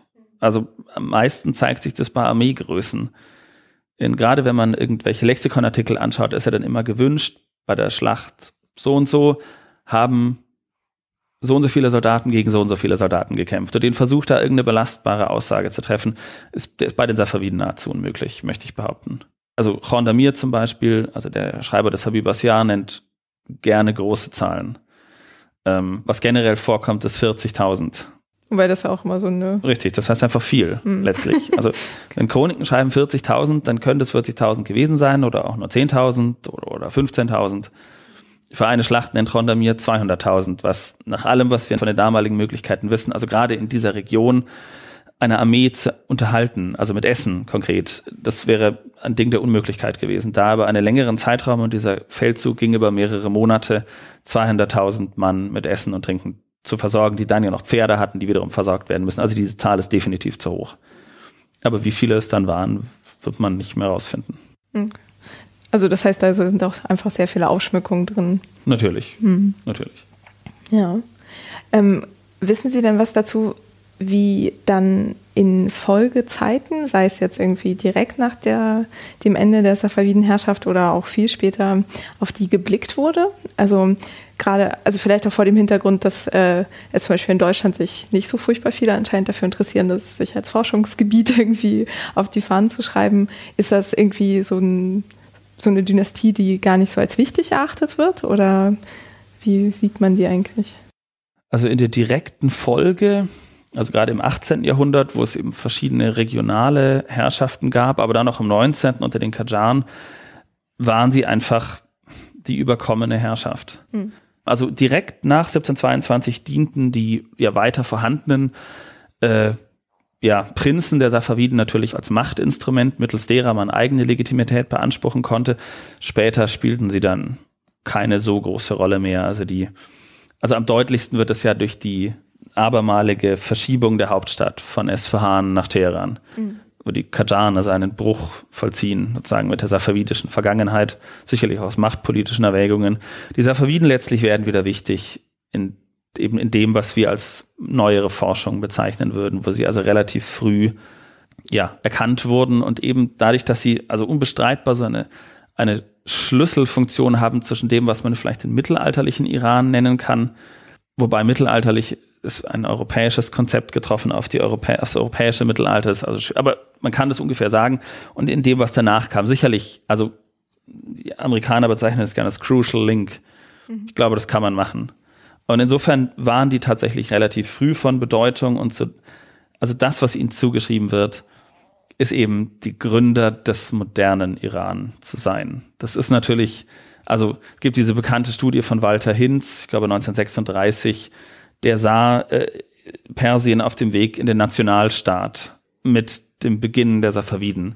So würde das heute natürlich niemand mehr sagen, schlicht weil man einen modernen Nationalstaat nicht ins 16. Jahrhundert übertragen sollte. Aber sie haben sicherlich einige Veränderungen herbeigeführt, die bleibend waren. Also sei es im religiösen Bereich oder eben mit dieser starken Betonung des Persischen als Sprache. Und so sind sie auch gesehen worden. Also dieses, dass sie am Anfang dessen stehen, was man heute als den Iran kennt, mhm. gerade auch in Bezug auf diese Verbindung von schiitischem Islam und altem Persertum. Diesen Ton findet man bis heute in der Forschung und natürlich nicht zu Unrecht. Mhm. Warum sich das in Deutschland so gar nicht niederschlägt, kann ich schwer sagen. Mhm. Also ich vermute, es sind einfach persönliche Interessen derjenigen, die in der Forschung tätig sind. In Amerika gibt es da eine sehr, sehr viel größere sehr, sehr viel größeres Interesse an den Safaviden. Mhm. Und jetzt ähm, vom Iran aus quasi, also ist das eine Dynastie, die man als irgendwie durchschnittlich gebildeter Iraner kennt oder ähm, auch diese Zuschreibung dann trifft, von wegen, das war so der Anfang äh, einer bestimmten Entwicklung oder kennt man die eigentlich gar nicht so richtig? Also für viele gebildete Iraner ist ja Geschichte wichtig und gerade auch das Wissen der eigenen Geschichte. Also die ist, natürlich sind die Safaviden vielen ein Begriff, aber das muss nicht notwendigerweise der Blick sein, den wir haben auf die Safaviden. Natürlich ist unsere, unser Blick muss auch nicht der Weisheit letzter Schluss sein, aber dadurch, dass im Iran immer noch sehr, sehr viel Nationalgeschichtsschreibung betrieben wird, also die, die Reiche der Vergangenheit als unsere Vorfahren und alles läuft letztlich auf das zu, was wir heute haben. Also die, die Iraner, sie, sie kennen sie natürlich. Und es gibt natürlich auch äh, Forschung im Iran zu den Safaviden, sehr, sehr viel. Also was vor allem eben gemacht wird, sind Editionen von Quellen, aber durchaus auch selbst Forschung, die auch, wo es auch sehr, sehr gute Leute gibt. Ähm, es ist eben schwierig, äh, gerade in den letzten Jahren, wo es noch die Sanktionen gab, war es immer schwierig, mit iranischen Kollegen zusammenzuarbeiten. Aber das gibt es natürlich. Hm. Ähm, ja, ich glaube, also ich habe auf meiner Liste schon mal nichts noch stehen, was man noch dazufügen müsste. Haben Sie noch irgendwie was, was man den Hörern mit auf den Weg geben sollte als äh, Safaviden? Äh, Stichpunkt? Naja, höchstens vielleicht doch die Empfehlung, sich mehr mit ihnen zu beschäftigen, weil sie tatsächlich eine, weil es eine sehr interessante Zeit war, wo es auch vor allem noch viel zu tun gibt. Also ich gerade unter Studenten stellt man eben häufig fest, dass es sich auf bestimmte, das Interesse auf bestimmte Regionen oder Dynastien konzentriert und das sind eben dann nicht selten die, wo auch schon wahnsinnig viel gemacht wurde. Und wenn man dann, also wenn man dann in der, in der Forschung arbeiten möchte, kriegt man eben dann Probleme, dass einfach, wenn schon so vieles abgearbeitet ist und da bieten die Safaviden also wahnsinnig viele Möglichkeiten. Also gerade in Bezug auf Quellen, die ich vielleicht vorher noch nicht erwähnt hatte. Es gibt natürlich sehr, sehr viele außer safavidische Quellen, die noch längst nicht umgehend bearbeitet sind. Also natürlich in Venedig ist sehr, sehr viel Schriftmaterial vorhanden zu den Safaviden, also Gesandtschaftsberichte oder Handelsniederschriften äh, von Verträgen. Gerade im späteren 17. Jahrhundert ist ja sehr viel Handel über Russland gelaufen, da wird es vermutlich Quellen geben. Ähm, es gibt im Kaukasus sehr, sehr viele Quellen. Das führt natürlich dazu, dass wenn man das über die Quellen, über den Zugang über die Quellen wählt, steht man natürlich vor der Herausforderung, unheimlich viele Quellensprachen lernen zu müssen, was sicherlich abschreckend ist, aber da gibt es unheimlich viel noch zu tun. Also am bekanntesten würde ich sagen, an außersafavidischen Quellen sind natürlich die Unterlagen der Ostindien-Kompanien, gerade der Holländer. Also es gibt unzählige Akten über den, also gerade aus dem 17. Jahrhundert über den safavidischen Iran, wie ein holländischer Händler das damals gesehen hat. Die sind natürlich auch schon, da gibt es einige Leute, die dazu arbeiten, aber das sind solche Mengen. Also da gibt es viel zu tun. Also ich glaube, gerade wenn das in Deutschland wenig gemacht wird, wäre das vielleicht mal ein Einstieg. Schlicht, weil man dann da noch Dinge findet, die man machen kann. Ja. Und auch vielleicht in Sprachen, die nicht ganz so fern sind, wenn es. In welcher Sprache ist das in den Indien-Kompanie-Unterlagen? Äh, auf Holländisch. Okay. Das ist auf Holländisch, ja, ja. Und es gibt natürlich von der East India Company der Engländer, gibt es dann auf Englisch mhm. Sachen. Also man kann das in, in, Sprachen machen, die der unsere näher sind. Ähm, allerdings würde ich fast vermuten, dass die in den etwas randständigeren Sprachen fast die interessanteren sind. Mhm. Und auch da finden sich immer wieder neue Quellen, also die man vorher schlicht nicht kannte. Also viele Leute gehen allgemein so davon aus, die Quellen, die wir jetzt haben, die haben wir. Und mehr gibt es auch nicht, aber das stimmt ja nicht. Es tauchen immer wieder neue Quellen auf. Also sowohl Sachen, die man bisher überhaupt nicht auf dem Schirm hatte, als auch zum Beispiel bekannte Texte, die aber als verschollen galten die sich in irgendwelchen Archiven finden. Und das muss kein abgelegenes Archiv irgendwo in der iranischen Provinz sein. Es tauchen in der British Library neue Sachen auf, die irgendwo mal abgeheftet wurden, zusammen mit anderen Sachen und dann vom Schirm verschwunden sind. Also das ist auch die Quellenaufnahme ist lang nicht abgeschlossen. Auch mhm. das betrifft die Safaviden natürlich nicht allein. Ja. Ja, schön. Genau. Also das heißt, wer auch immer sich dazu berufen fühlt, kann da ganz verschiedene Zugänge zu bekommen. ähm, ja, super. Dann ähm, würde ich erstmal mich ganz herzlich bedanken für die wunderbaren Einblicke und ähm, erstmal alles Gute wünschen. Dankeschön. Vielen Dank, dass Sie gekommen sind. Gerne.